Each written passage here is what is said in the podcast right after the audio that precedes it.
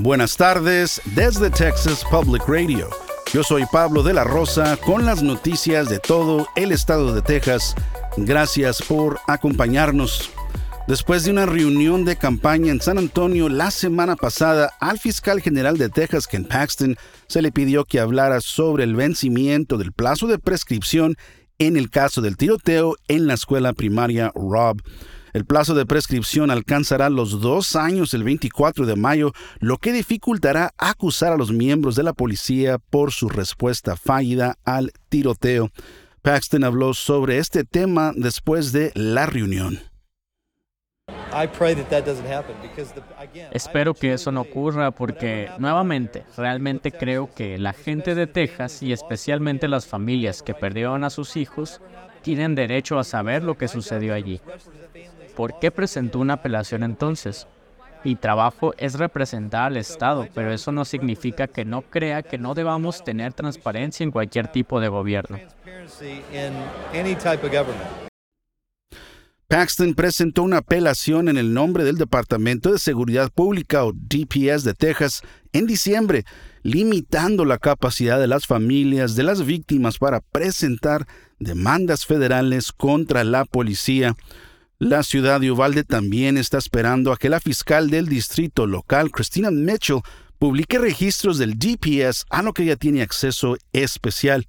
Las familias de las víctimas están cada vez más frustradas con Mitchell y la falta de cargos criminales contra los policías.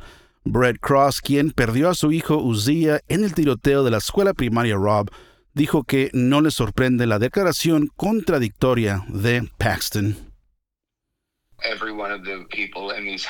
Todos en estas agencias superiores como Abbott, como Paxton, como Dan Patrick, todos hacen lo mismo.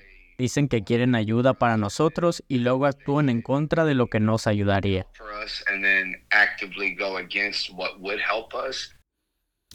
Con la reciente publicación de la revisión del incidente de parte del Departamento de Justicia sobre el tiroteo, las familias están exigiendo que Mitchell publique los registros del DPS y que haya consecuencias legales para los policías involucrados. La Corte Suprema de Texas escuchó argumentos hoy martes desafiando la prohibición estatal de la atención de afirmación de género para personas trans menores de edad. Abogados que representan a jóvenes trans, a sus familias y a profesionales de la salud demandaron al Estado el año pasado para detener la prohibición de la atención de afirmación de género. Pero el Estado presentó una apelación permitiendo que la ley entrara en vigor en otoño. La abogada Kenan L. Wooten argumentó que, que el proyecto de ley del Senado 14 interfiere con los derechos de los padres. Por otro lado, los abogados del Estado argumentaron que la ley protege a los niños y proporciona una supervisión médica necesaria para los médicos de Texas.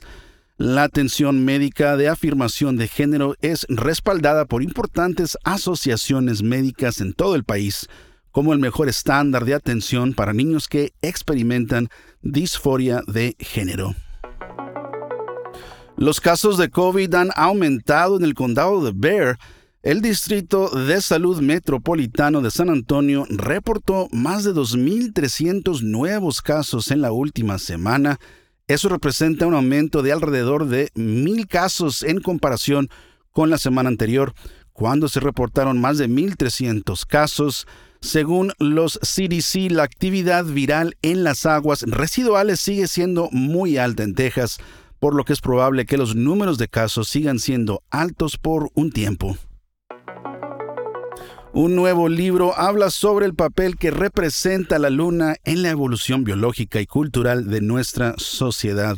Rebecca Boyle, periodista y autora del libro Our Moon o Nuestra Luna, le dijo al programa The Source de Texas Public Radio que el mayor atractivo comercial de la luna es su agua, el recurso que todavía se está explorando. No es como los lagos que tenemos aquí en la Tierra donde es un depósito. Lo más probable es que sea hielo en el fondo de cráteres oscuros o en minerales hidratados. En teoría, puedes recolectarla ya sea para su uso como agua o más probablemente como combustible para cohetes.